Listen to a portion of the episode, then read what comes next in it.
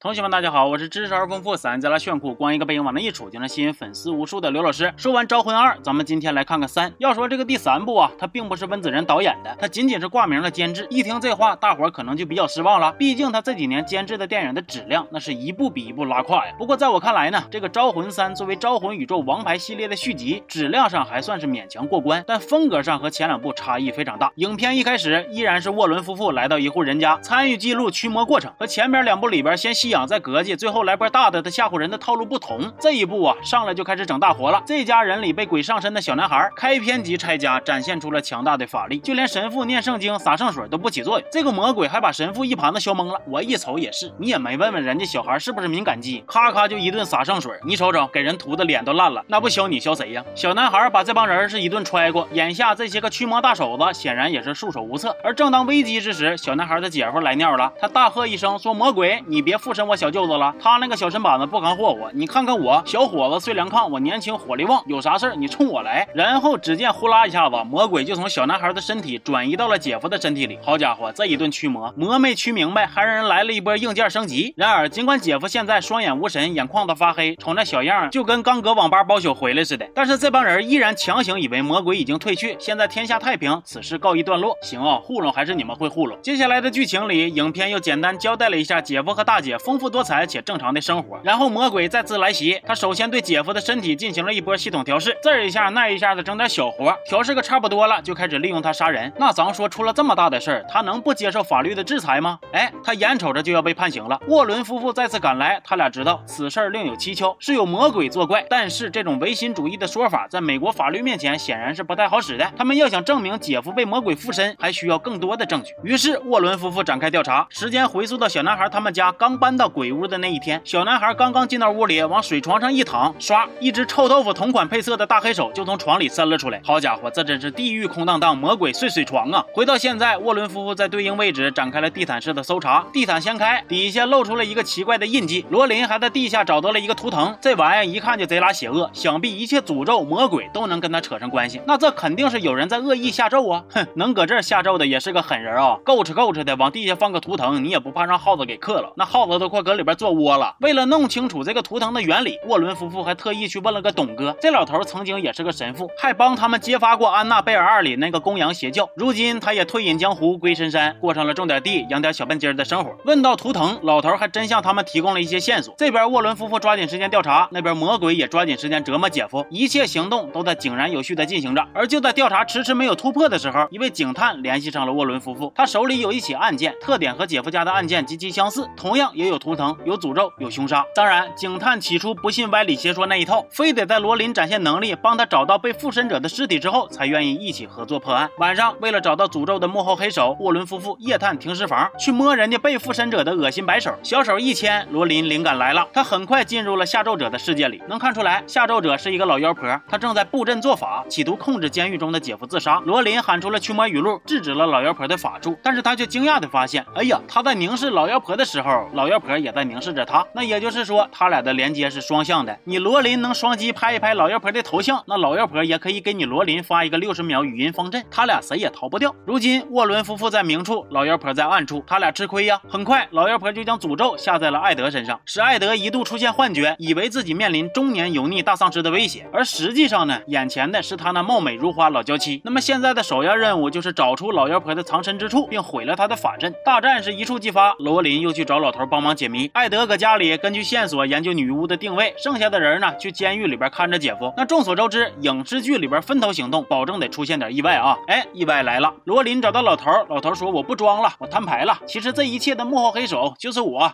闺女，嘿嘿，想不到吧？哼，太想不到了。谁知道你还趁个闺女啊？那咋回事呢？大背景我就不细说了，一句话概括，就是这老头研究那些神刀的东西，自己没咋地儿，但是他闺女耳濡目染，反而研究走火入魔了，开始和魔鬼深度合作，帮他们夺取人类灵魂了。老头把罗琳带到地下，此处正是他女儿布阵施法的地方。而就在此时，老头的闺女老妖婆也回来了。老妖婆对他爹那叫一个孝心呐，走过去直接一刀抹脖放血，手法稳准狠，让他爹走的老快了，几乎都感觉不到痛苦。唰。